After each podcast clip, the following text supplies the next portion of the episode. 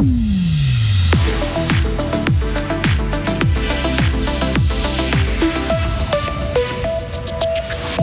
Départ depuis l'Espagne, plus de 3400 km, 8 étapes de montagne, 3 semaines de course pour désigner le maillot jaune. La grande boucle débute demain.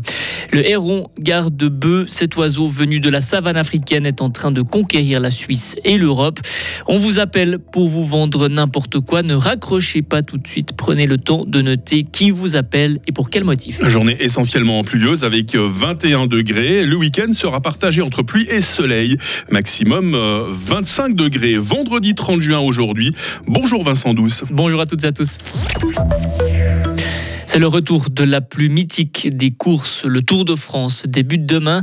Trois semaines de course, plus de 3400 km avec les meilleurs cyclistes du monde qui vont s'affronter avec un objectif, succéder au Danois Jonas Vingegaard. L'ancien pêcheur sera l'un des grands favoris de cette édition. Le départ sera donné demain donc depuis Bilbao en Espagne. Partir de l'étranger, rien de neuf pour Christian Prudhomme, le directeur du Tour de France. En fait, quand on part de l'étranger, et ça n'a rien de nouveau puisque le premier départ du Tour de France à l'étranger, c'était en 1954. Ce qu'il faut rappeler, parce que beaucoup n'ont pas du tout ça en tête, la première arrivée à l'étranger véritable, c'était en Suisse, à Genève, en 1919. Il y avait eu avant Metz, quand Metz était allemande, dès 1907. Donc ça n'a rien de récent, même si, en effet, euh, les départs à l'étranger sont désormais euh, plus fréquents et que non seulement je l'assume, mais je le revendique. À la condition expresse que sur le parcours du Tour, il y ait aussi des bourgs et des petits villages. Des propos recueillis par nos confrères de la RTS. Et un mot de sport encore avec cette victoire australienne hier soir à Atletissima. Lors de l'événement en ville qui a lieu avant le meeting, c'est Nicolas Hollis-Lagers qui a remporté le concours de la hauteur avec un saut à 2 mètres 02. C'est la meilleure performance mondiale de la saison et place donc ce soir à la 48e édition du meeting qui se déroulera à guichet fermé au stade de la Pontaise. Et si la Gruyère ne faisait qu'une, Vincent, si la Gruyère n'était qu'une seule commune? Ce projet de fusion a été présentée hier soir aux élus communaux du district. La nouvelle et unique commune compterait environ 60 000 habitants. Le préfet Vincent Bosson a défendu ce projet hier soir. Il a montré ses avantages, une énorme capacité d'investissement entre 370 et 460 millions de francs, une meilleure cohésion et des services de qualité pour la population. C'est maintenant aux conseils communaux de donner leur avis sur cette idée. Ce sera ensuite au tour de la population de le faire lors d'un vote consultatif.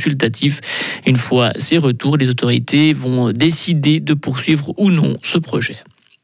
Une course d'école dans le canton de Fribourg. Le Conseil fédéral visite notre région pour son excursion annuelle. Le président de la Confédération, Alain Berset, organise cette année cette course d'école. Hier, les membres du gouvernement étaient à Morat. Aujourd'hui, ils se rendront en ville de Fribourg. Et si vous voulez les rencontrer, un apéritif sera organisé à midi devant l'hôtel cantonal. Mais pourquoi cet oiseau de la savane africaine se retrouve-t-il en Suisse? Le héron garde-bœuf se plaît chez nous. Il a été observé dans notre pays pour la première fois dans les années 70. Cet oiseau, petit, trapu, blanc, au bec jaune, suit le bétail, une technique pour être certain de trouver de la nourriture.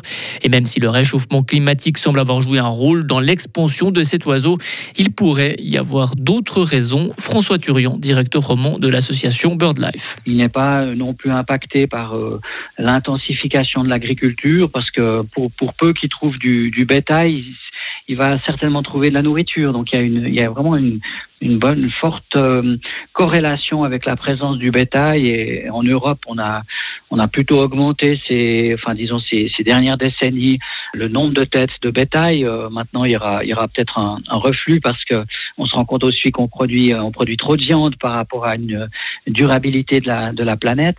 Mais jusque là, disons que le, le héron euh, garde-bœuf a encore de, de beaux jours devant lui.